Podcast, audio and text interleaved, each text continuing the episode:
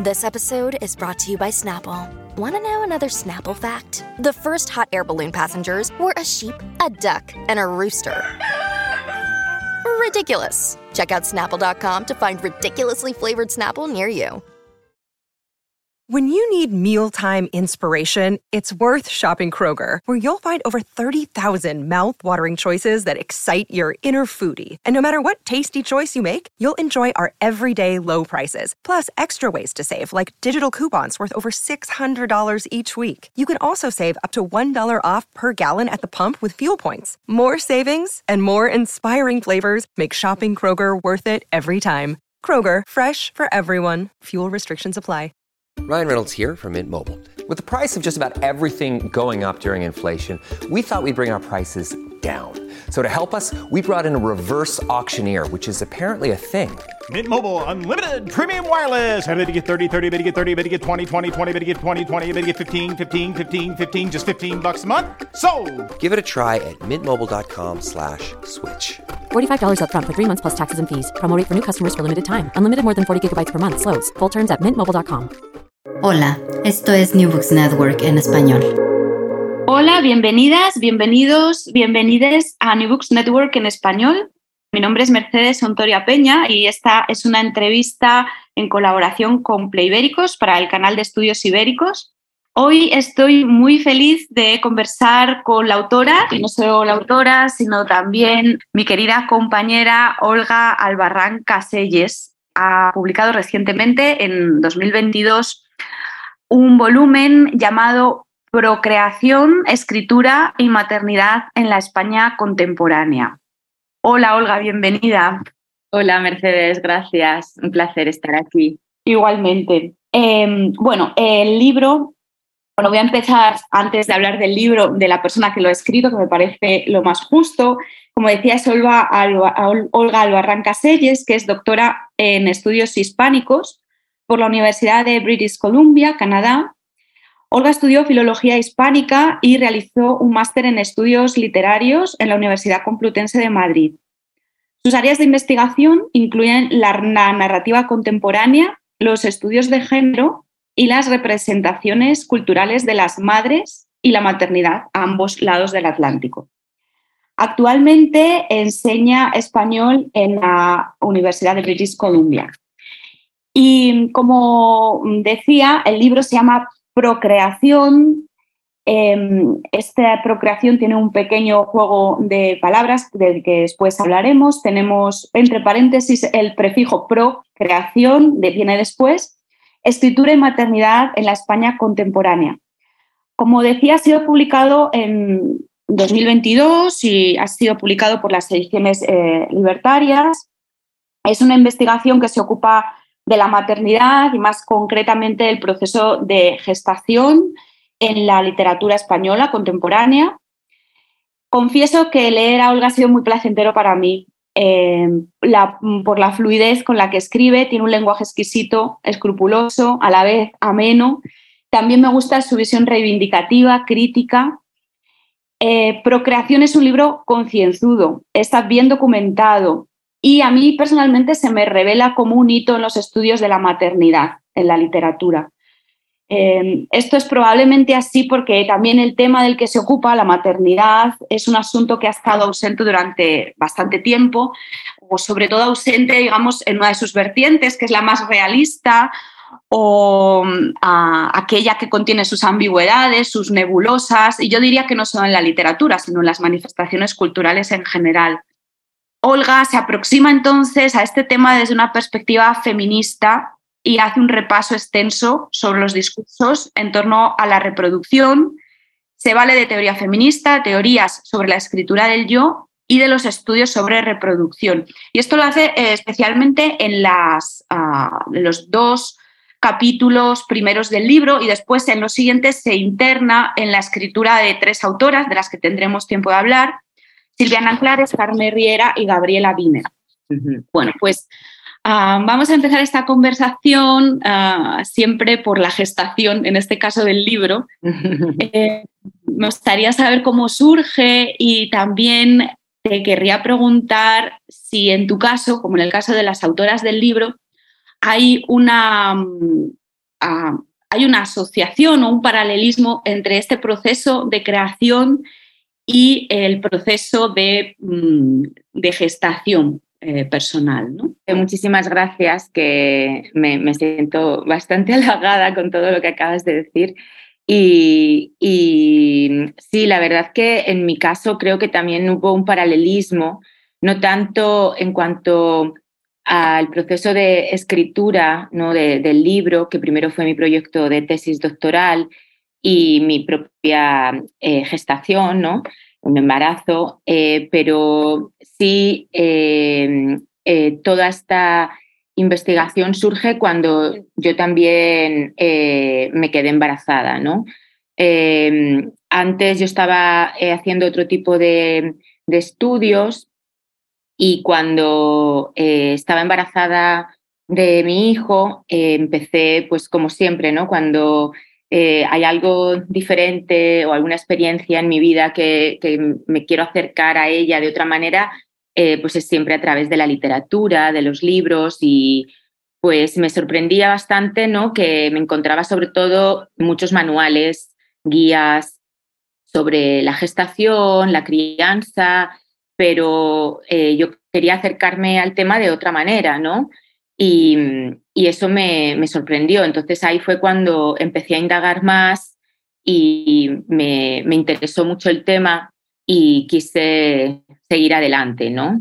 Y también fue como muy revelador, ¿no? Que casi todas las obras que iba encontrando en ese momento, esto fue hace más o menos 10 años, y eh, pues tenían una aproximación parecida, ¿no? Que decían, bueno, porque hay tantas guías, tantos manuales, pero no hay casi obras literarias que hablen de la experiencia desde el punto de vista personal, ¿no? En primera persona.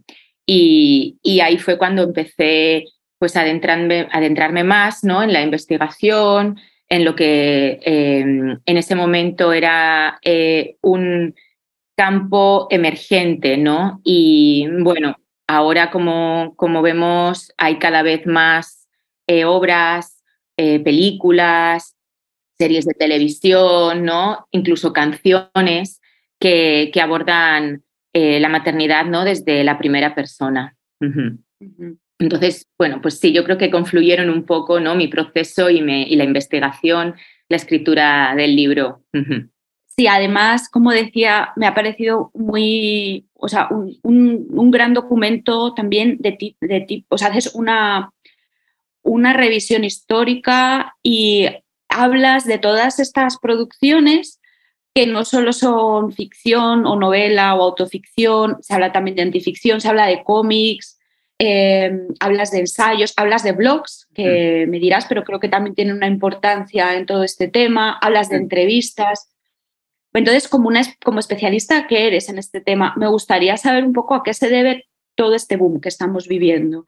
Em, no sé si nos puedes dar una panorámica de por qué empieza a haber este interés y a manifestarse a través de todos estos productos y además diría que de una manera, bueno, más o menos global, ¿no? Porque lo vemos también en literatura, no solo de España, sino también de América Latina y quizá también eh, creo que haces referencia a eso de otros países. Sí, la verdad es que cuando empecé a investigar eh, el tema me encontré con, eh, bastante em, en el ámbito anglosajón, ¿no? que también estaba empezando a, a desarrollarse cada vez más. Eh, aquí en Norteamérica, donde vivo, empezaron a surgir series y publicaciones y empecé también a encontrar otro tipo de libros que se habían hecho eh, con anterioridad, ¿no? rescatando voces eh, que habían sido injustamente o deliberadamente más bien olvidadas. ¿no? Eh, hay un libro que mm, creo que en España se tradujo como Maternidad y Creación de, de Davy, que es una fotógrafa que hizo una recopilación de Mother Reader donde junta casi todo lo que encontró referente a cómo se eh, había abordado la maternidad desde la primera persona. Y ese fue uno de los primeros eh, libros en, que, que, leí, eh, donde había pues, distintos ensayos, novelas, y reflexiones en general, ¿no? Juntas, ¿no? Acerca de, la maternidad. Y, quise explorar más lo que se estaba haciendo ¿no? en, el, en el ámbito hispánico. Y eh, a partir de, entonces también he visto que cada vez ha habido un mayor interés. ¿no? Creo que el boom es difícil de explicar y no sé si es un boom real o más bien es algo del mercado, ¿no? porque bueno, todo se mercantiliza.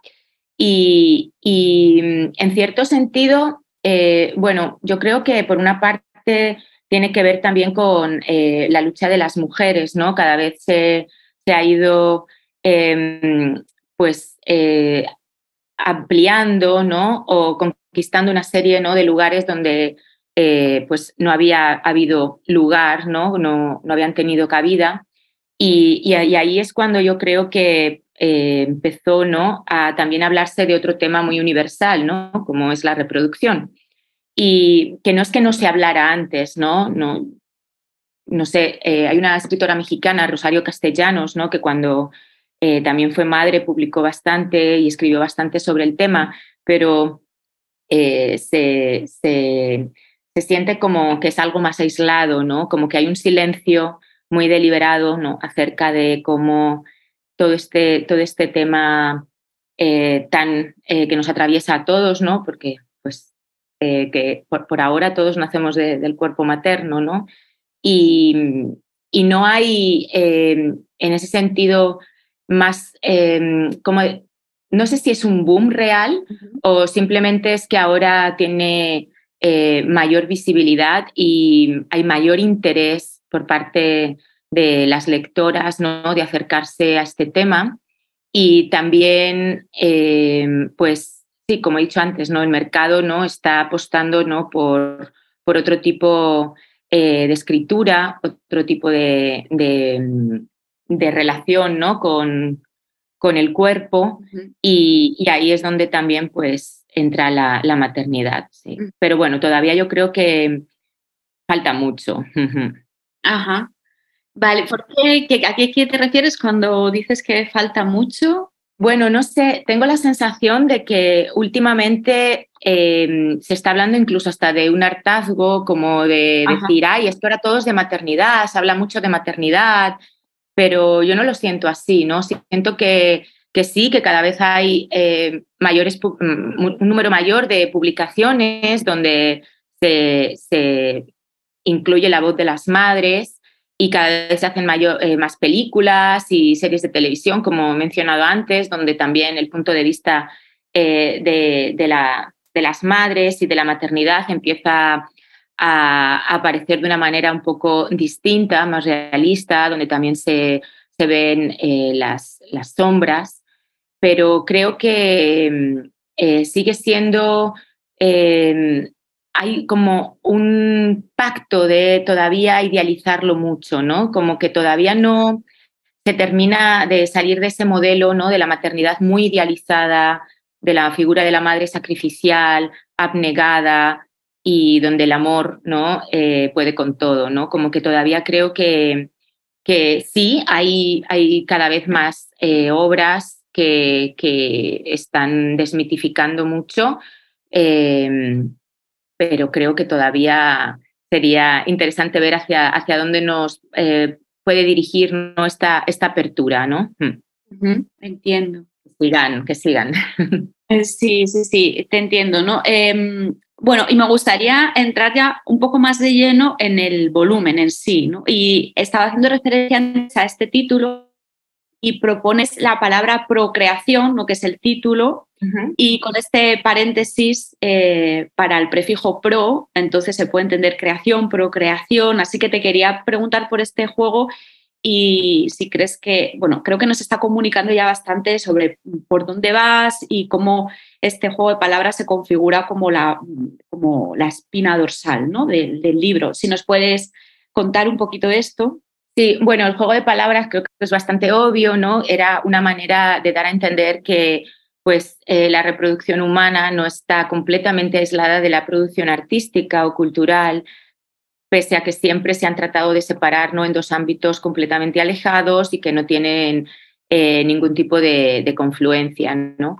Em, y por ahí va el juego, ¿no? Como, como em, dar a entender que tanto la escritura, la creación literaria, eh, como la reproducción humana muchas veces confluyen ¿no? en, en, pues como hemos visto en los libros eh, y en las películas de artistas, ¿no? que, que mm, en las producciones culturales ¿no? el, el conflicto materno es otro conflicto eh, al que, que, pues, no sé si se dice que la literatura siempre parte de un conflicto, ¿no? que es el germen de cualquier producción, porque siempre se ha tratado de separar, ¿no? Entonces, en, el libro quería explorar un poco estas dos, eh, o, esta oposición, ¿no? este binarismo ¿no? entre la mente y el cuerpo y cómo se ha tratado de separar y, y cómo siempre se ha ligado a la mujer al cuerpo y se ha tratado ¿no? de, eh, sacarla de todo lo que tendría que ser eh, solo lo mental, ¿no? Por así decirlo. Sí, claro, es, em, es, bonito, ¿no? Y además muy, ah, muy pertinente esto de cómo esta gestación es el, el impulso, ¿no? Eh, el detonante para esta creación y que esto vendría a romper un poco con, con, lo que dices, la tradición anterior, ¿no? de la mujer relegada en espacios que no son intelectuales ni culturales y más cuando se hace madre. Y aquí precisamente este es el, eh, como decía, el, el, germen de una escritura que además es una escritura que, bueno, ahora me gustaría comentar un poco...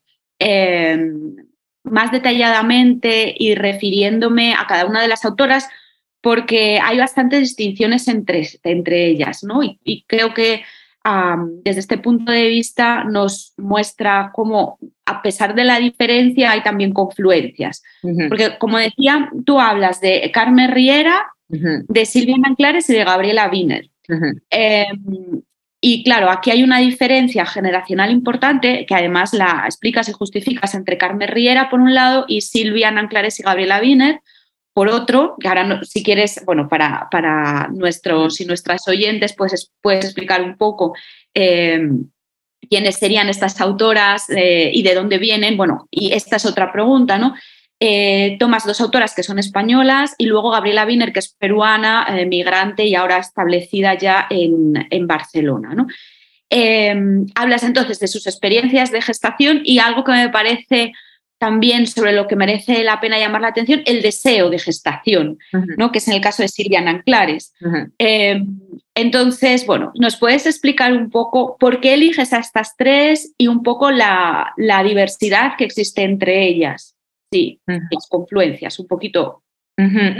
Sí, perdona, es que se corta un poco y vas con retraso, pero sí, lo siento. Vale, tenemos que decir que estamos entre España y Canadá, lo cual eh, nos hace recordar que aunque las tecnologías nos, nos unen, eh, es difícil que las distancias físicas no puedan ser siempre superadas. Entonces, bueno. Sí. todavía tenemos aquí una serie de inconvenientes técnicos, pero bueno, Sí, bueno, como el libro lo quería enfocar sobre todo al proceso de gestación, ¿no? al embarazo, y mm, encontré estos, eh, primero, ¿no? Eh, libros de, Carmen Riera y Gabriela Wiener, eh, Tiempo de espera y Nueve lunas, que se centran los dos sobre el proceso de embarazo de las narradoras que narran los meses ¿no? que están gestando y lo hacen confluir con su escritura. Y, después me pareció interesante eh, en cuanto también a cambio generacional y a un cambio que también estamos viendo, ¿no? Como eh, el libro de ¿Quién quiere ser madre? de Silviana Anclares planteaba también el tema de la maternidad desde la búsqueda ¿no? del embarazo y eh, ella hace también confluir ¿no? su escritura con este proceso de búsqueda y que en el libro no, no, no llega a darse nunca el embarazo, pero, pero también plantea pues, cuestiones que, que ahora son bastante importantes, ¿no?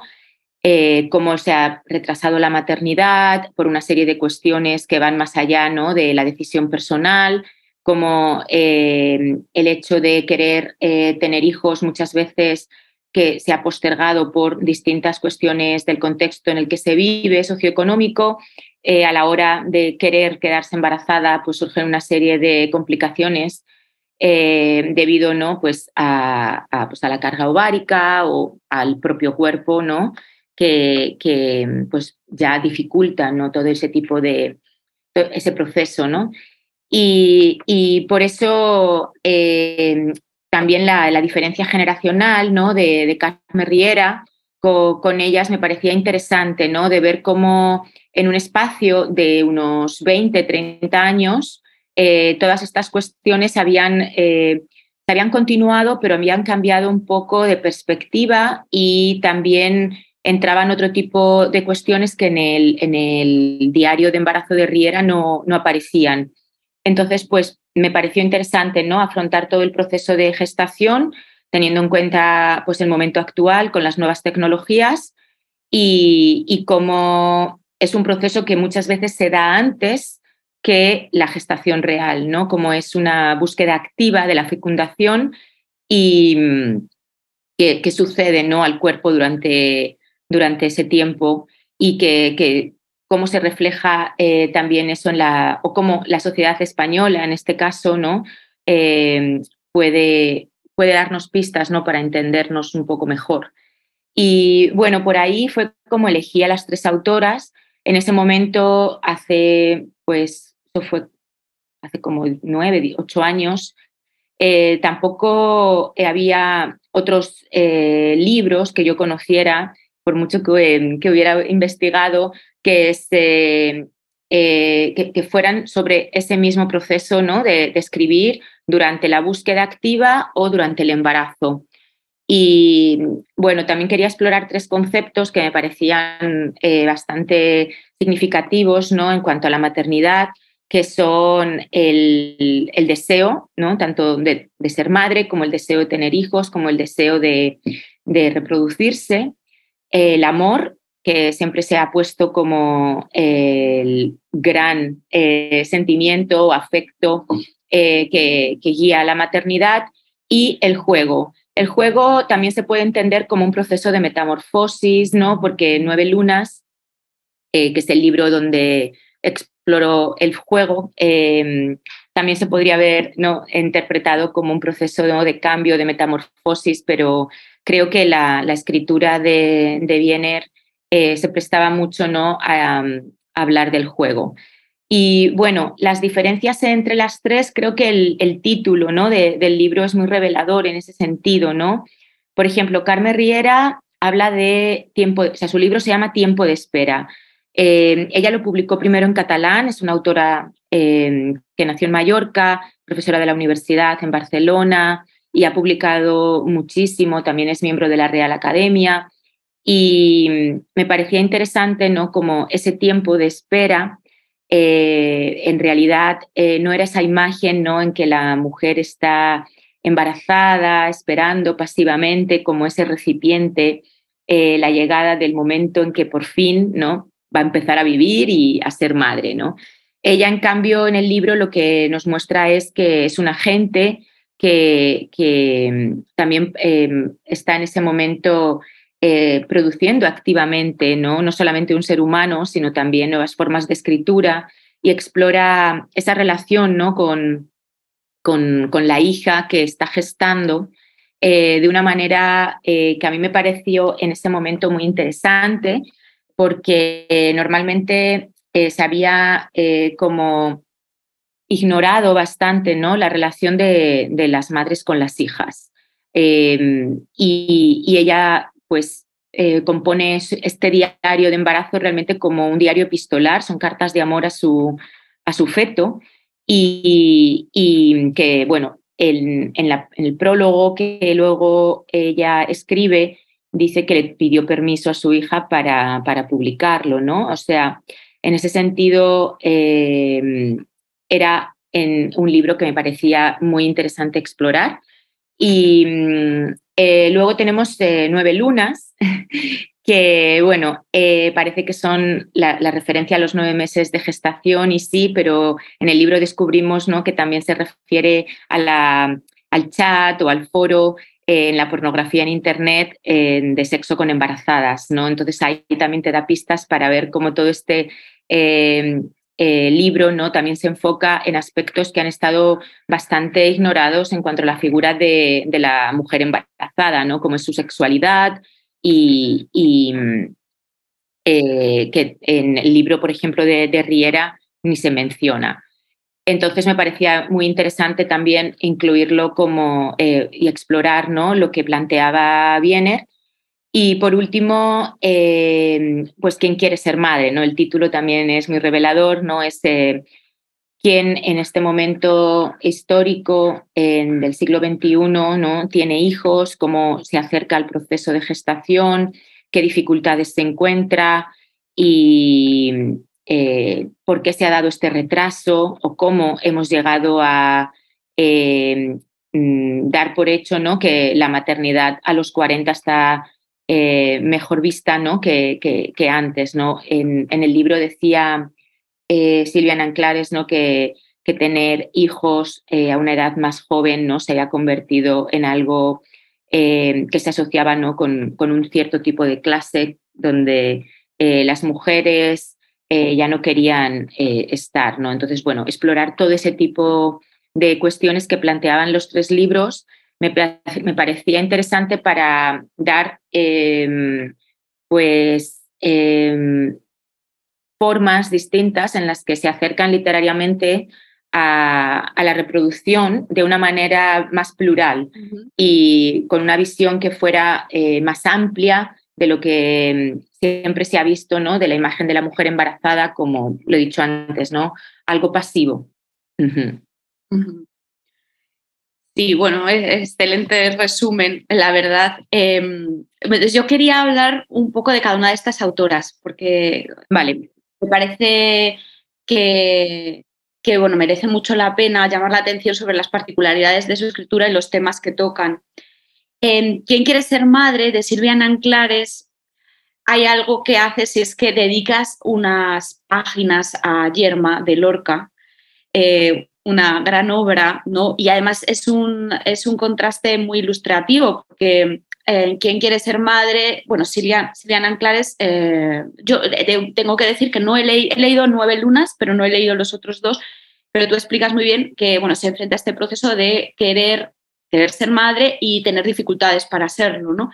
Em, y entonces haces un paralelismo con Yerma de la obra de Federico García Lorca. Eh, entonces, bueno, querría primero que explicaras por qué haces este paralelismo y luego leyéndolo eh, y reflexionando sobre ello, me ha parecido ah, muy revelador el hecho de que una de las primeras, si no la primera, tú me, me podrás corregir, obra literaria que se habla sobre la presión de ser madre en una sociedad está escrita por Lorca, que es una, identidad queer, ¿no? Eh, entonces, por ahí también me ha parecido que esta asociación resultaba muy fructífera. No sé si nos puedes hablar un poco de, este aspecto. Sí, eh, creo que, bueno, eh, en el libro se menciona eh, Yerma de Lorca eh, de manera clara, eh, pero creo que sí, que sobre todo el tema de la presión de la maternidad, ¿no? de cómo en Lorca, bueno, en, Yerma, el tema ¿no? que, sobresale de esta obra no era en los críticos de, de ese momento, cuando, cuando apareció la obra, era como la obsesión con la maternidad, la obsesión, la obsesión. Y, eh, en este sentido me parecía muy interesante ¿no? ver con el contraste, ¿no? porque también en Quién quiere ser madre, eh, ella dice que lo primero que le decían era no te obsesiones eh, a, la, narradora cuando, cuando quiere empezar ¿no? a, buscar el embarazo activamente. Y, no hay esa misma presión social que, que, en Yerma ¿no? existía, ¿no? como que parece que si no se convertía en madre se iba a diluir en la nada y, bueno, transgresivamente ¿no? acaba con, con la única persona que podría convertirla en madre. En cambio, en Silvia Nanclares lo que, lo que hace es como alejar ese fantasma ¿no? de, de, Yerma y alejar también un poco ese fantasma de em, que si no eres, no te conviertes en madre, no, no vas a em, tener una vida completa. Creo que ella hace un paralelismo muy interesante, ¿no? Como, como que la maternidad en su, en su caso vendría a aportarle algo más, no es eh, lo que le completaría su vida en el libro, a la narradora, ¿no? De, quién quiere ser madre, ¿no? En cambio, bueno, en Yerma ya sabemos cómo termina, bueno, no es ningún spoiler, creo que casi 100 años después, ¿no? Podemos hablar de cómo termina esta obra, ¿no? Como ¿no? ella al final, pues, eh, mata a, a, su, a su marido, ¿no? Y, y todas las eh, vecinas del pueblo no le dicen que es una machorra, que no como el hecho de no tener hijos no pone en cuestión no el orden social de esa época y creo que en ese sentido Lorca sabía eh, eh, tenía una sensibilidad muy grande no para captar no todas estas eh, cuestiones que a pesar ¿no? de que estaban en los años ¿no? durante la República, ¿no? donde había una mayor apertura y había una, un intento ¿no? de acabar con una serie de dinámicas y de presiones ¿no? que venían de, de la visión judio-cristiana, eh, como, como, en cambio no él sabía, o, supo no captar, ¿no? como todavía seguían operando todos estos eh, hilos invisibles que mantenían a las eh, mujeres no sujetas a la maternidad y que se convertía, pues, como en Yerma vimos en un drama no poder gestar y tener hijos y cumplir con esa función a la que se les había asignado desde el nacimiento. Sí, me pareció, eh, sí, también muy interesante, ¿no? Como, sí, uno de los eh, autores, ¿no? Más importantes que hemos tenido en el siglo XX, eh, sí abordó en sus obras la, la, cuestión de la maternidad, ¿no? También lo vemos en otras, ¿no? En la casa de Bernarda Alba y Sí, es muy interesante ver cómo sí, se retoma ¿no? ahora un poco eh, sí, obras que fueron escritas hace casi 100 años. Sí. Exacto, sí. Sí, nos vuelve a, a, reafirmar la grandiosidad del Lorca, ¿no? Bueno, estaba pensando en Bodas de Sangre también, ¿no? La presión uh -huh, uh -huh. del matrimonio y... Sí. Ah, sí. Um, bueno, eh, y entonces ahora, um, adentrándonos en Carmen Riera y en Tiempo de Espera, que ya nos has explicado muy bien sobre qué trata, uh -huh. aquí tú mencionas eh, algo que, estaría bien escucharte comentar, y es que, claro, supongo que también, mm, precisamente por su generación, se nota un poco esta, mm, esta defensa del esencialismo. Eh, o sea, Carmen Riera, y tú hablas de esta tensión. Por un lado, eh, se nos presenta a, a, través de su voz como esta necesidad de independizar a la mujer de la identidad de madre, pero también a través de su voz escuchamos eh, que ensalza la maternidad el privilegio de ser madre, ¿no? el privilegio de gestar y de parir. Bueno, pues eh, ¿Cómo, ¿Cómo, es posible combinar esta, esta tensión o, cómo, cómo, la vive ella a través de su escritura? Sí, bueno, yo creo que es una tensión que sigue presente, ¿no? Es una, eh, bueno, nosotros somos seres muy contradictorios, ¿verdad? Entonces, yo creo que las contradicciones en, los libros los hacen también más interesantes, ¿no? Porque no son un libro de tesis y ya. Y en ese sentido, eh, creo que le aportaba una riqueza bastante eh, importante porque es algo que todavía, eh, como he mencionado, sigue bastante presente.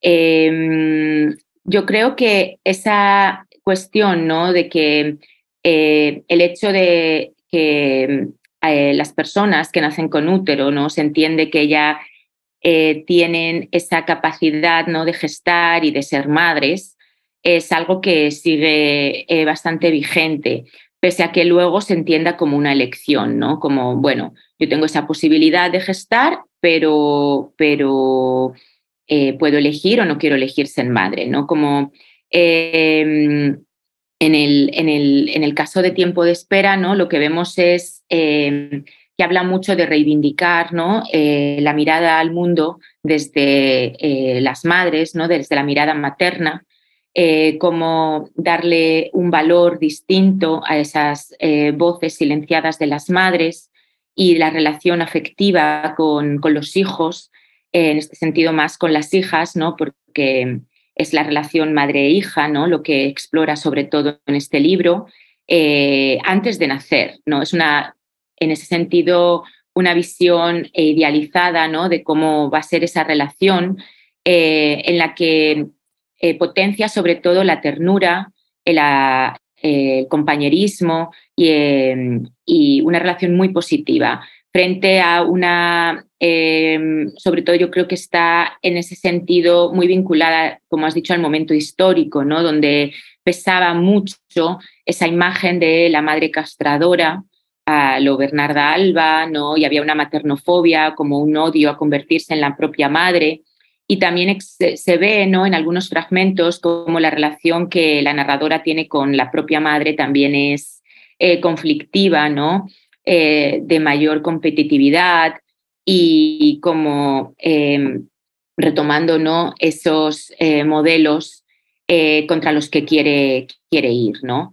Y mm, en ese sentido, eh, retoma mucho em, temas o obras de la literatura eh, española, ¿no? que han sido temas de amor, también repasa todos los clásicos grecolatinos, pero ella cambia eh, la relación amorosa heteronormativa por la relación afectiva madre-hija, ¿no? Entonces, en ese sentido es muy interesante. Y la tensión ahí está, claro, ¿no? Porque ella dice que la maternidad nunca debería de ser impuesta, que se tendría que siempre elegir y ser deseada, eh, pero al mismo tiempo, eh, al concebir, bueno, al saber que está concibiendo a una hija, eh, ya la imagina como madre. Mm. Entonces ahí está la tensión, ¿no? Como ya por ser mujer, ya está implícita, ¿no? Esa posibilidad de, madre en el, en el, en el libro de, de tiempo de espera. Y, bueno, eso lo estamos viendo también que no se ha resuelto y que hay como una mirada muy eh, biológica, ¿no? Todavía a la cuestión de qué es ser mujer y se asocia mucho, ¿no? A la, a la cuestión de, la posibilidad, ¿no? De gestar. Sí, y, y, claro, pues siguiendo un poco en el, este hilo conductor que trazas, nos encontramos después con esta revolución que supone Nueve Lunas, ¿no? Que, bueno, ya has dicho bastante cuando te has referido al título y el que tiene, que puede ser interpretado de, dos formas, porque lo cierto es que, ah, bueno, tú estudias el libro como propuesta lúdica y efectivamente es así, o sea, creo que es un libro donde nos habla desde las, ah, la parte más materna, o sea, no más material, pero también escatológica, ¿no? Que es ser madre, nos habla de, además, luego además he encontrado que es muy informativo, ¿no? O sea, habla de cuestiones que quizá nunca habíamos escuchado eh, y luego de algunas mm, bueno, pues como esto que hablabas de la, del chat porno, que todavía se nos escapa más saber que existen este tipo de, de mundos, Además, ella, bueno, creo que establece una, conversación con su propia madre, reflexiona sobre eh, su relación materno-filial, ¿no? Em, eh, y luego, como, como reportera gonzo que es, también ah, se ha internado en mundillos, entonces es la verdad que es súper enriquecedor y muy juguetón como libro, ¿no? Entonces, creo que puede ser como un buen camino para entender otros tipos de maternidad. ¿no? Eh, ¿Qué opinas tú sobre, sobre la visión que nos propone y cómo puede revolucionar un poco y marcarnos, eh, guiarnos? ¿no? Sí, no, la verdad que, bueno, para mí Nueve Lunas es un libro fundamental eh, en muchos aspectos, ¿no? Creo que da en el clavo de un montón de cuestiones que estaban ahí latentes y que todavía no se habían nombrado y las nombra de una manera muy lúcida y también muy lúdica, ¿no? Como el, eh, y creo que es a partir del humor, ¿no? Como estrategia política y como estrategia literaria que, el libro se ha convertido pues, en, en, lo que es hoy, ¿no? Un, eh, un referente, ¿no? Em, y sí, también es muy formativo, ¿no? También ella trata de la narradora, ¿no? De Nueve Lunas, ¿no? De hacer acopio, ¿no? Y apilar todos los libros que encuentre sobre maternidad, ¿no? Sin descartar nada, ¿no? Revistas, blogs, ensayos, poemas, todo lo que vaya encontrando, ¿no? Para entender qué le estaba pasando. Eh, y eso creo que es un poco lo que eh, nos ha pasado a muchas, ¿no? Cuando entonces darle nombre a todo ese proceso de una manera, como he dicho, ¿no? Tan, tan acertada y tan eh, reveladora, lo convierten en, en un referente. Y, sí, es muy escatológico, pero pues es que es un proceso donde lo abyecto forma parte ¿no? también de, de, la cotidianidad. Y, creo que eh, la manera en que está pensado el libro, ¿no? como una crónica mes a mes, eh, también hace como un paralelismo ¿no? con todas estas guías y todos estos libros de autoayuda, ¿no? de que tu hijo crece mes a mes, mes a mes, con una visión muy infantilizada y a veces muy sesgada y muy aséptica ¿no? de lo que es la maternidad, pero ella, eh, eh, la narradora, ¿no? da la vuelta completamente a todo. Y creo que también eh, la riqueza narrativa del libro tiene que ver con la manera en la que aborda la cuestión ¿no? de una maternidad en España en un momento en el que pues apenas había libros de este tipo eh, y desde con, la, con, su mirada particular, ¿no? de, también de escritora y de migrante peruana. ¿no? En ese momento ya vivía en Barcelona y se enfrenta ¿no? a, a, tener un hijo en una sociedad que le es hostil en muchos aspectos y en un sistema médico ¿no? donde tampoco Em, se respeta mucho en ese momento ¿no? Eh, los deseos de la madre, ¿no? Em, como, la ignoran estando ella presente, ¿no? cuando están haciéndole distintas ecografías y cómo le, le tratan. ¿no? Y bueno, también el libro, como, como está estructurado ¿no? de, en, esta, en este recorrido por, por los nueve meses, eh, es interesante ¿no? Cómo, cómo, es un viaje a través del cuerpo que lo hace confluir con su gestación, ¿no? es un juego ¿no? también entre la escritura del libro y el proceso de gestación de, su hija, aunque luego sabemos que es en, retrospectiva, ¿no? porque eh, habla todo el tiempo ¿no? en, en, pasado. Y, y eh, cuando ya por fin nace la hija nos da pinceladas ¿no? muy interesantes ¿no? de esa nueva vida y, mm, además, ¿no? Sí, como reportera, como has dicho, trae a colación otros temas ¿no? muy interesantes, ¿no? Como la donación de óvulos, que, es un proceso, ¿no? Eh, en el que muchas mujeres, estudiantes, migrantes, sobre todo con eh, eh, pues una serie de recursos bastante limitados, ¿no? se, se someten y ella se sometió ¿no? a este proceso y lo publicó en otro, en otro libro, pero también aquí aparece un poco eh, el, asunto también de, de la pornografía ¿no? y del de el deseo sexual durante estos meses de, embarazo, que, que, muchas veces ha sido eh, pues, muy silenciado, ¿no? es como un tabú. Entonces creo que ahí una eh, necesidad ¿no? de, en ese momento, cuando fue, fue publicado, ¿no? de, hablar de este tipo de temas que no, no se hablan, ¿no? ni siquiera como en los corrillos, ¿no? ahí entre, entre amigas, acerca de lo que un embarazo y la reproducción eh, supone para muchas personas. Entonces, sí, yo creo que nos abre eh, la visión hacia otros eh, temas eh, que no habían sido abiertamente tratados. ¿no? Sí, y de hecho, en esta denuncia que hace que efectivamente, como dices, es muy interesante cuando se refiere también al sistema sanitario, ¿no? O sea, como que es que abarca todo. Y algo que me, que me llamó la atención sobre lo que no había pensado es también sobre estas nuevas corrientes que denuncian, ¿no? Como el colecho, o sea, estas nuevas presiones, ¿no? Amamantar, ¿hasta cuándo eh, se supone que tienes que amamantar? O sea, eh, estas, no sé si tienen un nombre específico, pero que son nuevas corrientes que parecen más modernas y que intentan crear un vínculo especial eh, y más, se supone que progresista, de la madre con el hijo, la hija o el hijo, pero que en realidad eh, se convierten en una nueva presión, ¿no? Una presión ah, más moderna.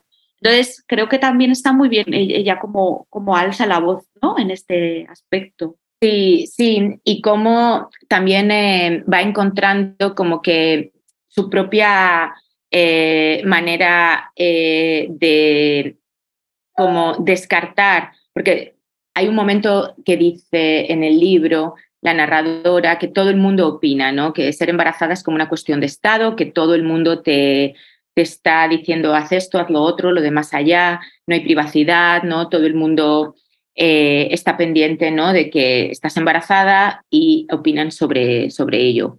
Y, y sí, hay muchas teorías y muchos consejos contradictorios, ¿no? Entonces, ahí ella eh, lo que hace es como crear su propia comunidad, ¿no? De otras amigas que también han sido madres y, se va fijando en lo que más le conviene a ella, ¿no? Dice, yo escuchaba solo algunas, ¿no?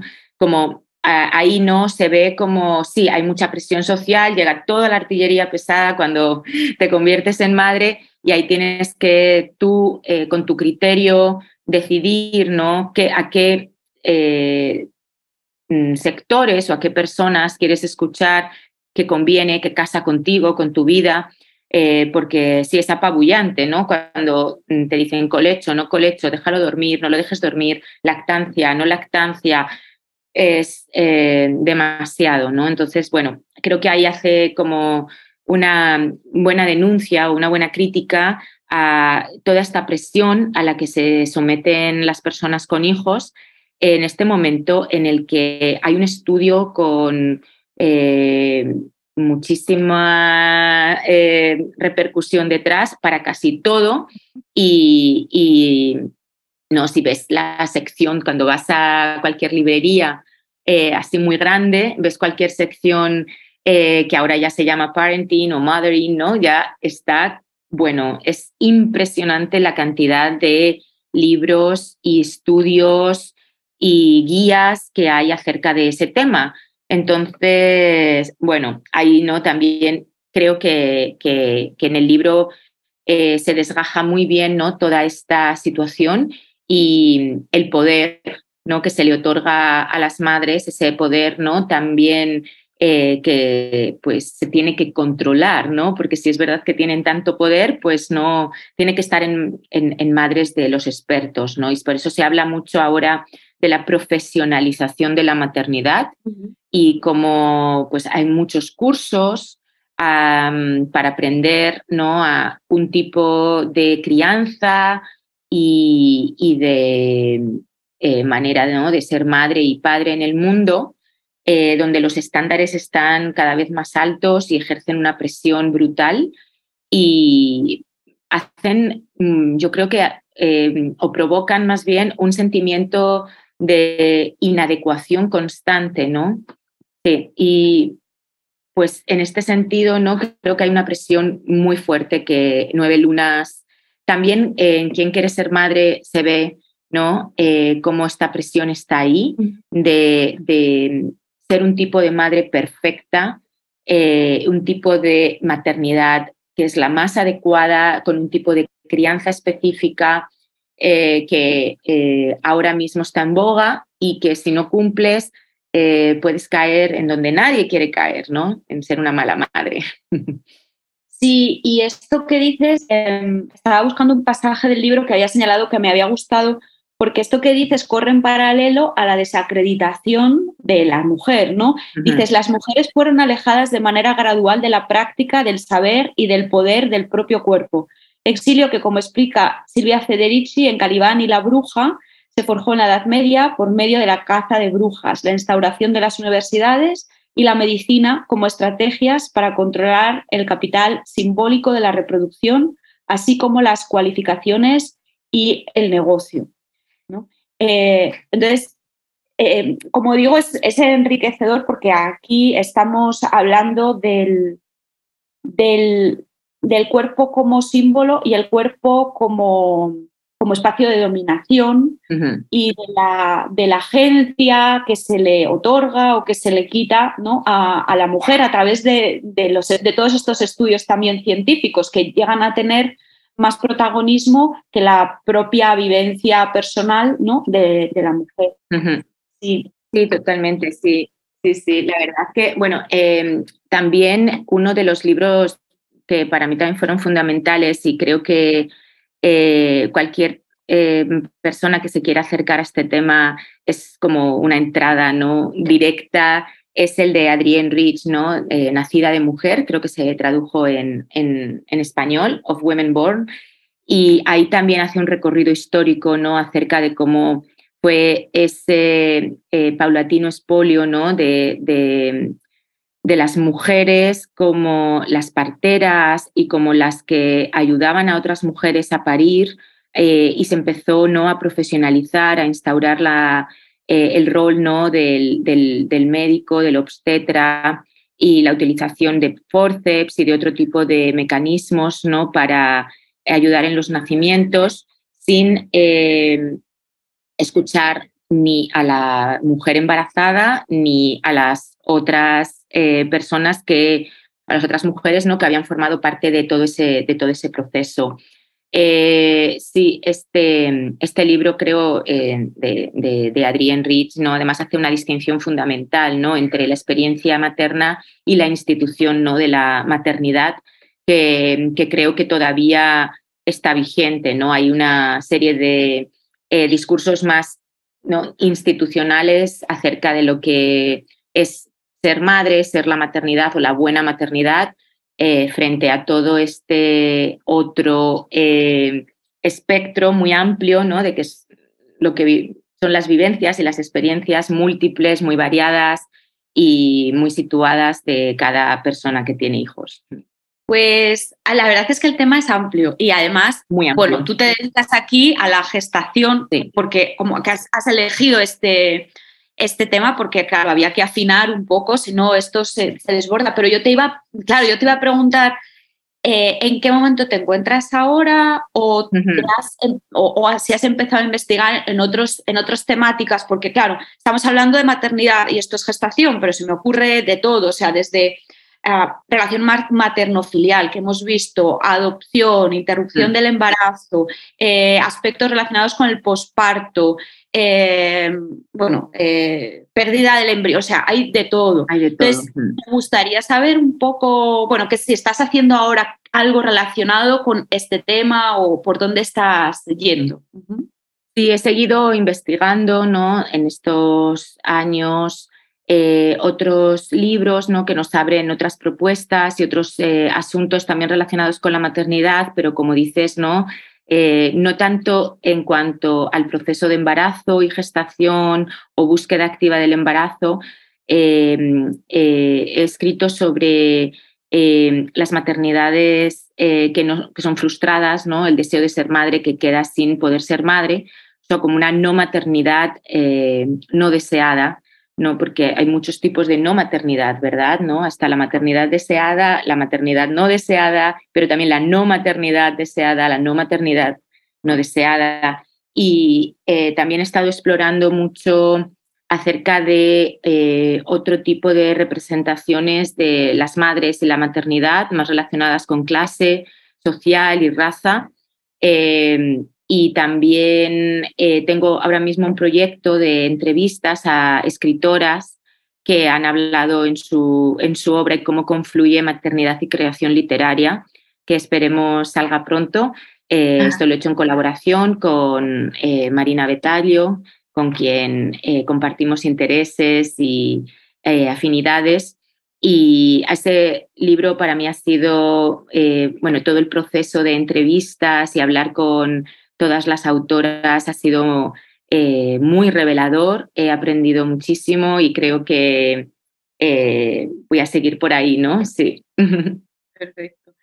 Muchas gracias, Olga. Bueno, pues esperaremos ese y otros eh, estudios que vengan de ti. Y bueno, quería darte las gracias una vez más y quería, bueno, despedirme y también dar las gracias a las personas que nos escuchan en este canal de estudios ibéricos de New Books Network en español. Muchas gracias, Olga. No, muchas gracias a ti. Un placer. Gracias por escuchar New Books Network en español.